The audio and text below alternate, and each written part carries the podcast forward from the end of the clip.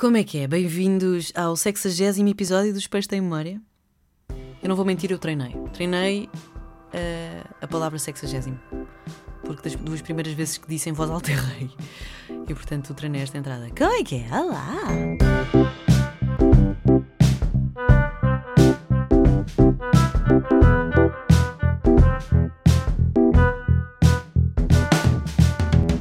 Estamos a entrar no último mês de 2023. Uau, rimei. Mas quem é que achou que este. Quem é que acha que este ano passou a correr? Eu acho que. Eu acho que passou a correr, de facto. Mas foi um ano bom, foi um ano de libertação artística. Eu acho que houve muita gente, e provavelmente fruto da pandemia e maturação pós-pandémica. Uau, que palavras! Houve uma libertação artística porque as pessoas. 2020 foi de casulo. 2021 de ok, está tudo bem. 2022 não, afinal não está tudo bem. 2023, ok, já maturei nos últimos três anos aquilo que eu queria, portanto vai haver aqui uma libertação artística, criativa, de trabalho, de. Não sei, vou, se calhar, acho que em 2023 é que as pessoas começaram a sentir realmente os efeitos de, da pandemia e a forma como eles, afinal, queriam levar a vida. Digo eu, não sei. Mas eu, é o que eu sinto à minha volta e estou a gostar muito de ver a libertação artística que está a acontecer aos artistas e às pessoas no geral, porque a arte não, não pertence só aos artistas, a arte pertence-nos a todos e tudo o que nós fazemos no, no, nosso dia a dia pode ser ou não considerado arte, dependendo daquilo que, que é transmitido para a pessoa que a consome ou para a pessoa que a produz. Mas, mas, yeah, é isto. Eu não vou mentir, eu gra tinha gravado 20 minutos de episódio, mas de repente comecei a entrar num ralo de livre-arbítrio ou destino que não soube sair. Eu, portanto, voltei a gravar para ser um bocadinho mais clara nos, nos meus pensamentos. E acontece isto em vários episódios. Eu gravo muitos episódios até aos 15, 20 minutos e depois penso, ok, consigo fazer melhor e regravo porque já, já pensei nisto em voz alta. E a verdade é que eu ainda não tinha pensado bem nisto em voz alta porque acabei de ir contra uma notícia que me pôs a pensar. Antes disso, espero que se tenham divertido no Super Walking Stock. Para mim é dos meus festivais favoritos em Lisboa. É, é um festival de amigos. Como também acontece no frio, é diferente de todos os outros. É diferente também porque o recinto é a Avenida da Liberdade. Há vários palcos icónicos uh, a serem utilizados todos ao mesmo tempo, todos no mesmo festival, com a mesma vibe. É um festival onde se conhece muito artista, português e internacional, e onde se vê muitos bons concertos. E eu acho que repeti isto, vou repetir isto, porque da última vez que fui ao Super Bowl Stock já tinha podcast, mas foi lá que eu vi a primeira vez o meu primeiro concerto de Macego e, e foi um concerto onde me apeteceu viver em loop durante algum tempo. Isto aconteceu em poucos concertos depois disto. Macego, Setangana e Fred Again. Concertos mesmo bons que transmitem ah pá, não sei, muito, muito, boas, muito boas energias. Eu gostei. Mas pronto, uh, não fui ao Super Bowl Stock porque comprei bilhete para o branco, porque tinha um bilhete para o branco, não comprei, estou a mentir. Ofereceram-me uh, um bilhete para o branco nesse mesmo fim de semana, não, não tinha percebido que calhava no mesmo fim de semana, e portanto lá fui para o Porto ver branco no Hard Club. Eu tenho uma lacuna a nível de concertos que foi Buraca Som Sistema. Eu nunca vi Buraca Som Sistema, o último concerto dos Buracas São Sistema, eu já estava na Mega e não fui, acho eu. Não sei se já estava na Mega, se calhar estou a mentir. Mas não fui e, e tenho isto uh, marcado para sempre na minha, na minha pele. E portanto eu tenho muito medo de perder alguma oportunidade de ver um artista. Portanto, fui, eu já tinha visto branco algumas vezes, mas nunca tinha visto um, um espetáculo de branco. Já, tinha, já me tinha cruzado com branco em festivais, em coisas aleatórias que vou e de repente está o branco a tocar, super fixe, mas nunca tinha visto um, um espetáculo de branco e portanto aproveitei. Hard Club no Porto, lá fui eu, muito fixe, 3 horas de branco. Porque, e atenção, 3 horas só de branco, porque antes houve uma DJ a, a tocar e depois acho que houve também, mas eu não fiquei até ao fim. Muito fixe o concerto. Agora, eu tenho uma queixa a fazer. Técnicos de luzes, engenheiros de luzes. O que é que se passa convosco e com a vossa opção pelo menos no Porto, porque foi o único sítio onde eu tive encontro com estas luzes, o que é que se passa convosco e com as flechadas? Pá, eu às tantas, eu de repente percebi as pessoas que vêm concertos de óculos escuros. Eu estava a tentar olhar para o palco e estava de olho franzido, como se estivesse a olhar para um eclipse lunar. Sabe aqueles flashes brancos de, de máquinas fotográficas? Pá, que as pessoas meio que ficam arrastadas. Tipo, um é fixe, dois é fixe, três, pronto, ok. De repente, um concerto inteiro cheio dessas flechadas é muito agressivo. Duas horas e meia depois, eu estava tipo, já não consigo mais. Quero ir para o silêncio das luzes. E isto foi de facto o silêncio das luzes. Era isso que eu precisava. Escurinho. Paz para o meu globo ocular. Portanto, adorei o concerto, odiei as luzes. Não sei se o Branco ouve este podcast ou não, mas, mas fica aqui. Eu, sou, eu também, se calhar, sou um bocadinho sensível e, e, as pessoas não, não concordam comigo. Mas, mas tivemos que ir embora de, de óculos de sol. Mas depois fomos embora e foi maravilhoso porque eu adoro nevoeiro, menos quando estou conduzindo na autostrada. Sou super fã de nevoeiro dá-me assim uma vibe mística, quase. É quase um segredo. É como as manhãs, acordar cedo é um segredo. E a neblina também é um segredo.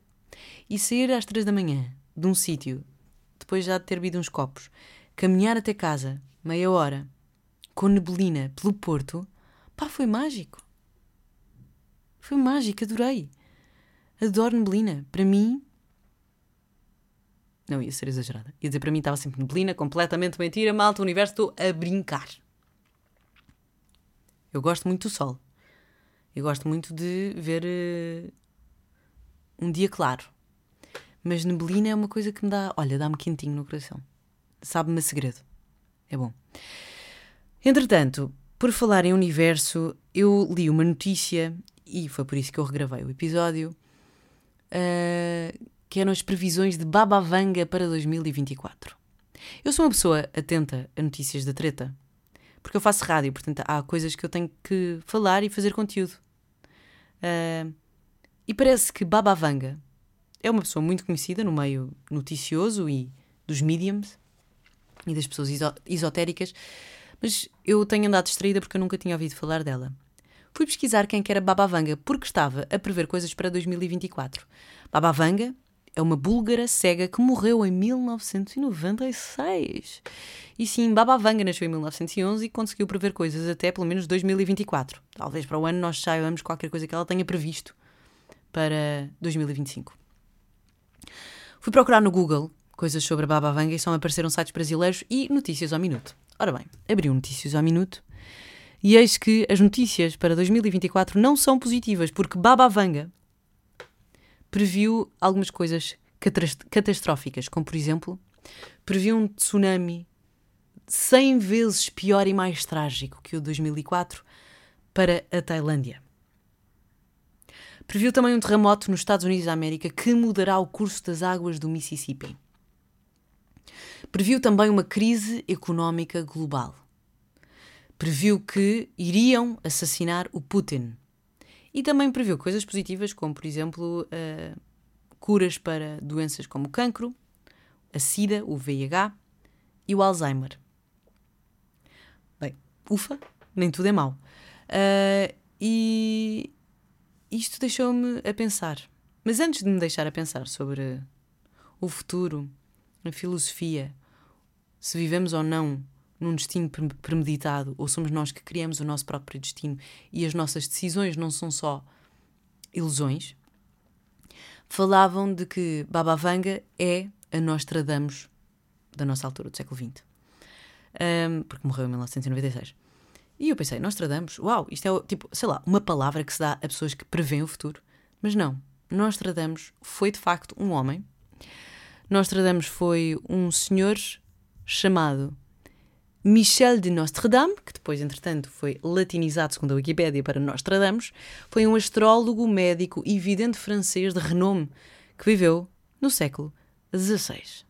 O senhor morreu com 68, 62 anos em 1566 e previu coisas até 2024. Aliás, até previu o fim do mundo. E nós estamos, sabes, vai ser para aí uh, em 3776 ou 3176, uma coisa assim. E a verdade é que pá, eu quis saber um bocadinho mais sobre Nostradamus. Como é que ele previa as coisas? Como é que eram as suas premonições. Eles escreviam tudo em poemas. E, pelos vistos, previu coisas como o atentado das Torres Gêmeas, a ascensão do Adolf Hitler, a Segunda Guerra Mundial e a morte da Rainha Isabel em 2022. Foi aqui que comecei a estranhar. Porque é que alguém, em 1500 e blá blá blá, no século XVI, acha importante prever a morte de uma rainha em 2022? Porquê? Antes disso, muitos outros reis morreram que tiveram muito mais impacto na história do que a morte da rainha. De facto, a Rainha Isabel é o marco. E de facto impactou a cultura pop. Pá, porque eu acho que não impactou muito o mundo. Impactou a nível emocional. Mas não houve problemas económicos. Pá, Portugal não sentiu problemas económicos. A não ser, sei lá, a rola, que não sentiu problemas económicos, sentiu muito o oposto.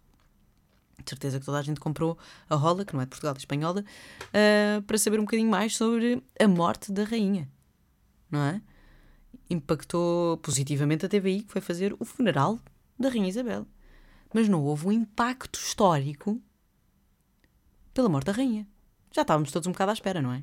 Não foi grave. Um, e eu não percebo muito bem a necessidade desta pessoa ter adivinhado isto. E depois fui pesquisar um bocadinho mais como é que ele fazia estas premonições. Basicamente, o Nostradamus não é nada confiável. Eu não, não confio nele.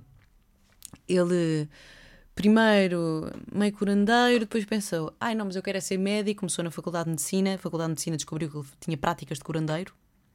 E disse: pá, malta, não dá. Não podemos ter um curandeiro aqui. E expulsou da Faculdade de Medicina. E, interessante Uh, ele não foi considerado bruxo e eu gostaria de saber um bocadinho mais sobre isto, talvez para o próximo episódio. Mas sabem que as mulheres antes eram consideradas bruxas quando faziam coisas fora do normal, blá blá blá blá blá. Se fossem homens, não era assim tão óbvio que fossem considerados bruxos. Portanto, ser bruxa era uma coisa do patriarcado, que eu acho super interessante, mas depois, mais à frente, na vida, pesquisarei e falarei sobre isto. Porque isto é só um pensamento. Mas pronto, uh, ele pensou: ok, não posso ser médico, vou continuar a cena de, de, ser curandeiro e vou pesquisar um bocadinho sobre os astros. E começou a ser astrólogo, não astrónomo. Ele foi para a astrologia. Então sentava-se à noite, olhava para o fogo e para a água quente e tinha as suas premonições. Ele podia ter sido um astrólogo básico, mas acontece que teve a sorte da elite estar do seu lado. A Catarina de Medici era super fã das suas premonições e por isso acabou por uh, uh, tornar-se sua apoiante e, portanto, meio que a elite foi atrás da Catarina de Medici e, portanto, eu acho por isso é que ele começou a ficar muito famoso na altura. E ele depois, entretanto, escreveu um almanac pá, e teve imenso sucesso e ele pensou, ah é? Ah pá, com licença, deixem-me escrever mais não sei quantos, eu não sei quanto é que ele escreveu, mas escreveu uma série de quadras supostamente premonitórias que não querem bem dizer nada. É daquelas. É uma frase que diz assim: vai haver guerra, fome e seca. E de repente sai uma notícia em 2023. O Nostradamus previu, previu, um, previu guerra, fome e seca para 2023. Pá. Mais ou menos. Ele não disse 2023. Mas pronto, fui pesquisar um bocadinho sobre a Baba Vanga. Baba Vanga, uma búlgara. Aqui não parece banha da cobra, parece mais uh, pá, uma pessoa que precisava de, de carinho. Que a vida não tivesse sido tão má com ela. Porque, pá, quando era miúda, foi apanhada num tornado. O tornado apanhou-a, jogou-a fora, foi maltratada pelo tornado vento, areia, não sei o que, deixou completamente cega. Uh, e ela tornou-se uma pessoa escura e obscura, sei lá. E, e acabou por uh, ter algumas premonições, por, por, exemplo, adivinhou que a princesa Diana ia morrer, mas depois também achou que ia haver uma guerra nuclear entre 2010 e 2016 e nada aconteceu. Ainda bem. Eu não quero que aconteça. Mas, mas pronto, e isto questionou. Fez-me questionar. Questionou-me. Fez-me questionar Será que faz sentido acreditar nestas previsões? Será que faz sentido no século XXI estarmos a falar sobre coisas que uma pessoa que viveu no século XVI ou uma pessoa que, viveu no século XX e que morreu em 1996 uh, estamos a fazer notícias sobre coisas que supostamente podem ou não acontecer nos próximos anos. Porque a verdade é que hum, os Simpsons previram, previram coisas. Mas eram.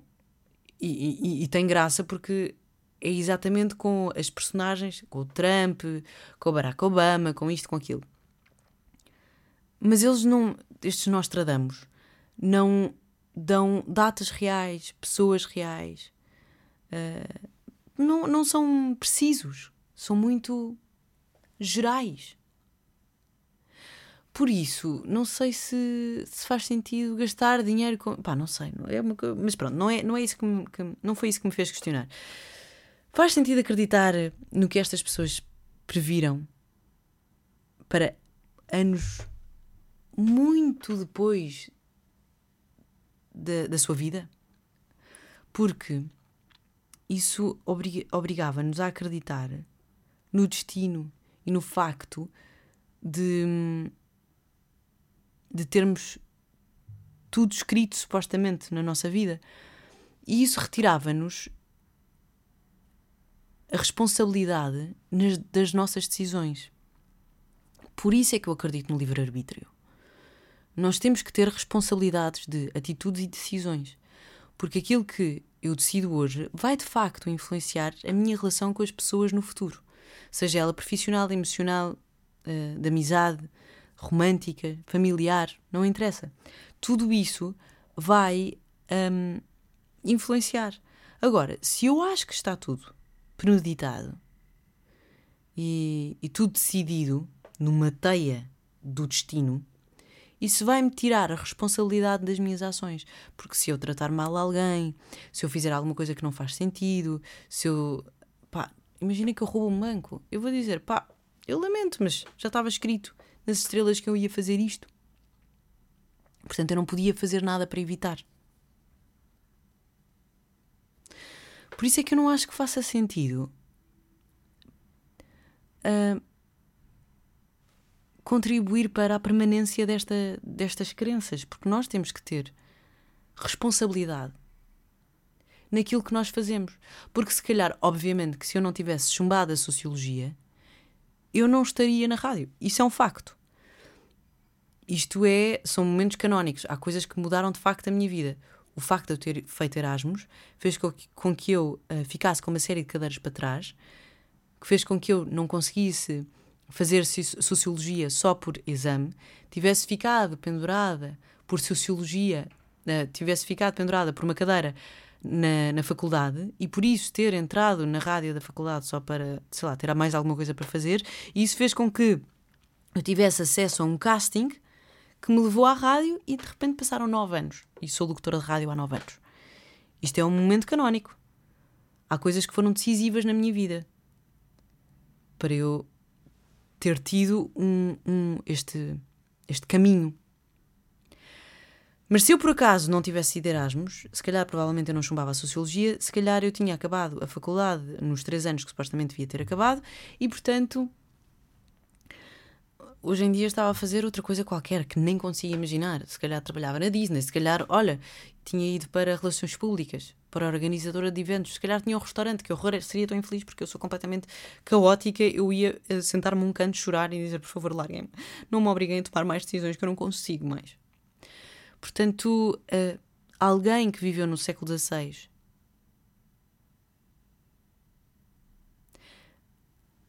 conseguir prever alguma coisa que vá acontecer, pá, muitos anos depois, não consigo fazer a conta, 1556, Opa, não consigo fazer mesmo esta conta. Ah, 500 anos, não é? Deixa-me lá ver. Bem, a minha lógica matemática é das piores que existem por aí. Então nós estamos em 2023 menos 1556, 467 anos. Yeah, eu ia dizer que tinham passado mil anos.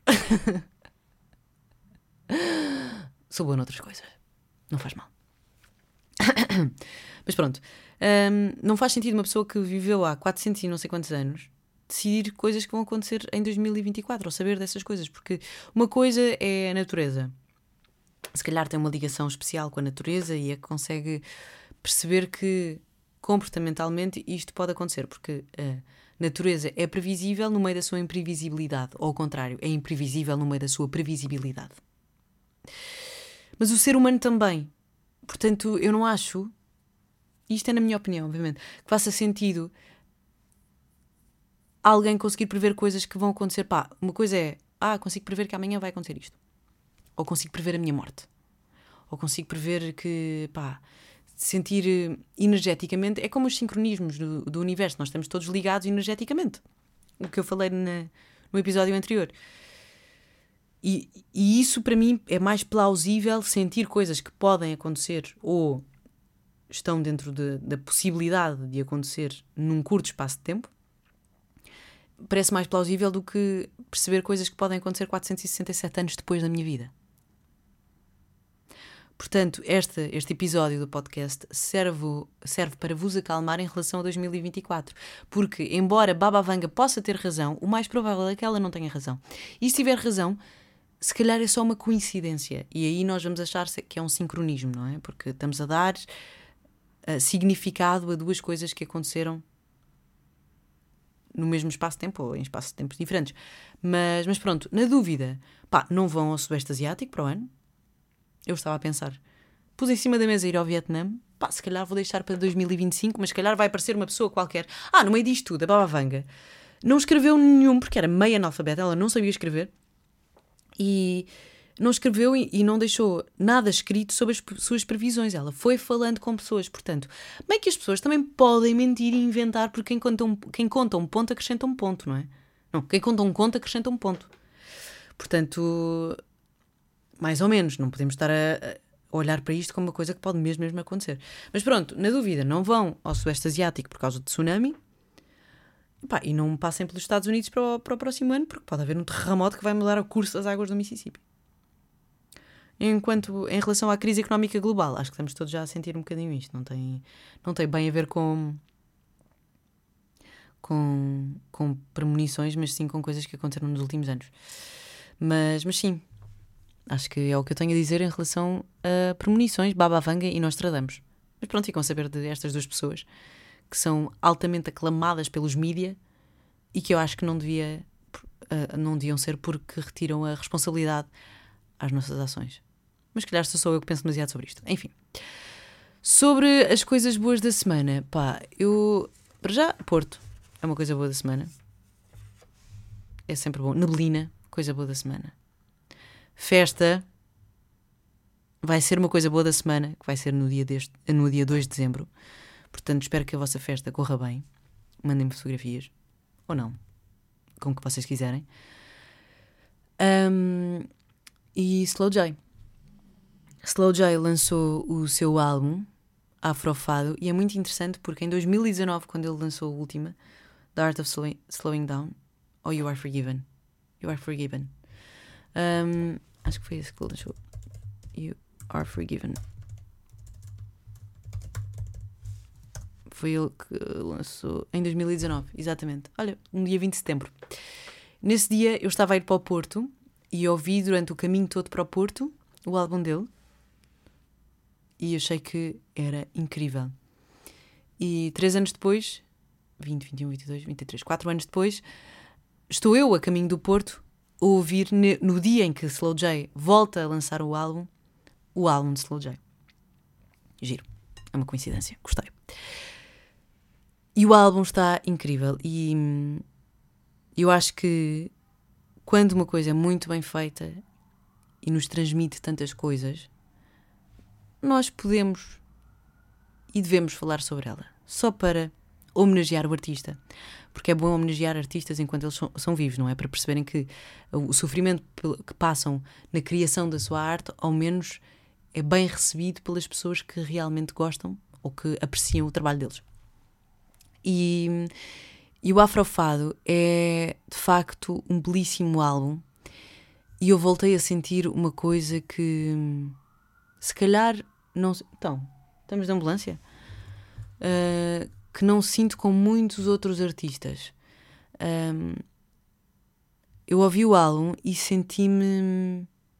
E senti que eu não podia ouvir este álbum com mais ninguém porque é um álbum super, super íntimo.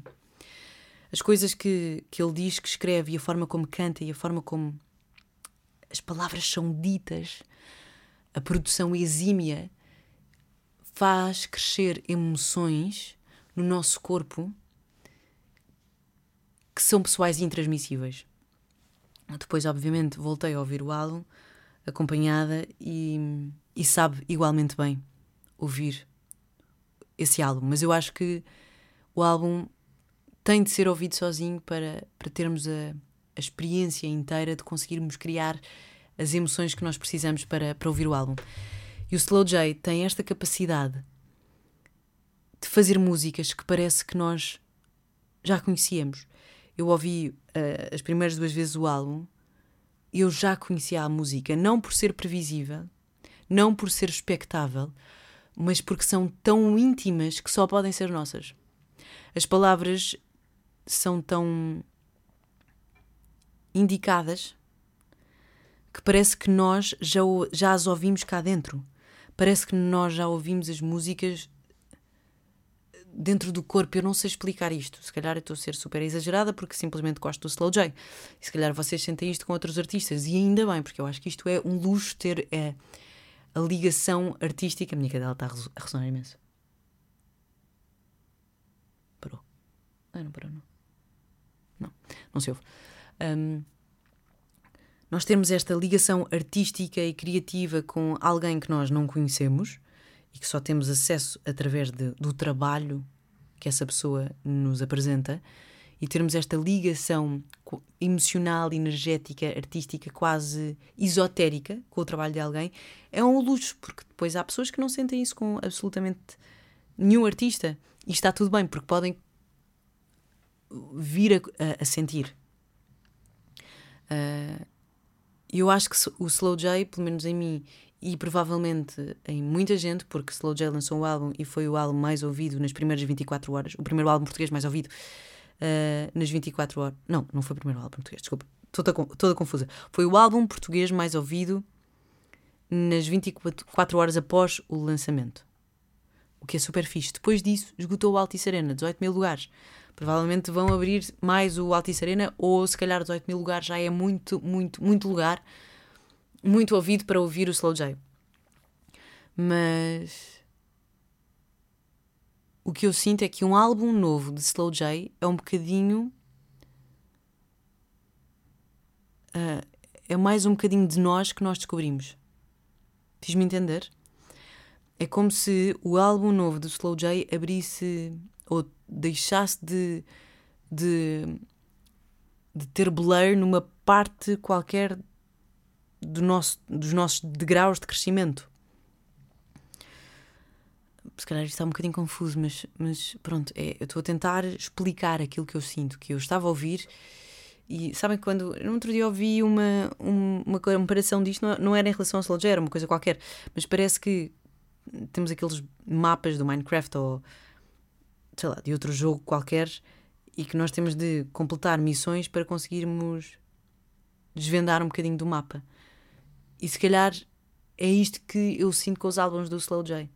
Que ele é uma missão cumprida e por isso eu consigo desvendar um bocadinho mais do, do mapa que está dentro da minha cabeça, de emoções, de, de sentimentos, de, de, criatividade, de inspiração, de tudo e mais alguma coisa. Bem, isto é uma declaração de amor absurda ao trabalho de Slow J, mas eu acho que, acho que é merecido e, e pronto, eu, eu gosto. E, e gostava de dar props, porque pareceu-me simplista publicar simplesmente o álbum de Slow J nos stories, que não o fiz.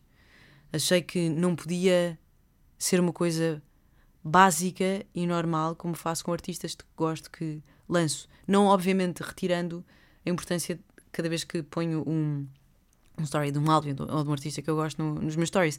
Mas isto é muito mais pessoal e muito mais íntimo.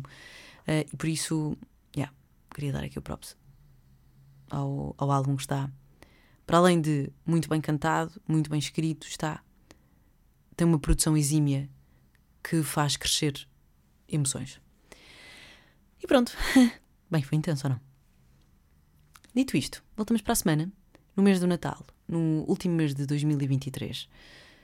Vamos provavelmente falar sobre presentes de Natal, de ideias de presentes de Natal. Ou se calhar não, se calhar vamos falar sobre coisas que eu descobri nesse mesmo dia porque achei super interessante falar, como o facto de haver videntes e de nós carimbarmos e darmos quase como. Uh, oficializarmos e credibilizarmos uh, premonições feitas no século XVI. Dito isto, beijinhos, tenham uma boa festa. Espero que a minha festa também seja boa e divertida. Voltamos a falar na próxima terça-feira. E, e não se esqueçam, podem acreditar até no destino e no facto de nós não termos livre arbítrio. Tão difícil esta palavra. Mas, então, estou a receber mensagens no final do episódio. Acabou. Esta é a mensagem mais importante. Não deixem que isso vos desresponsabilize das vossas ações e decisões. Tá? Tá. Beijinhos. Até terça.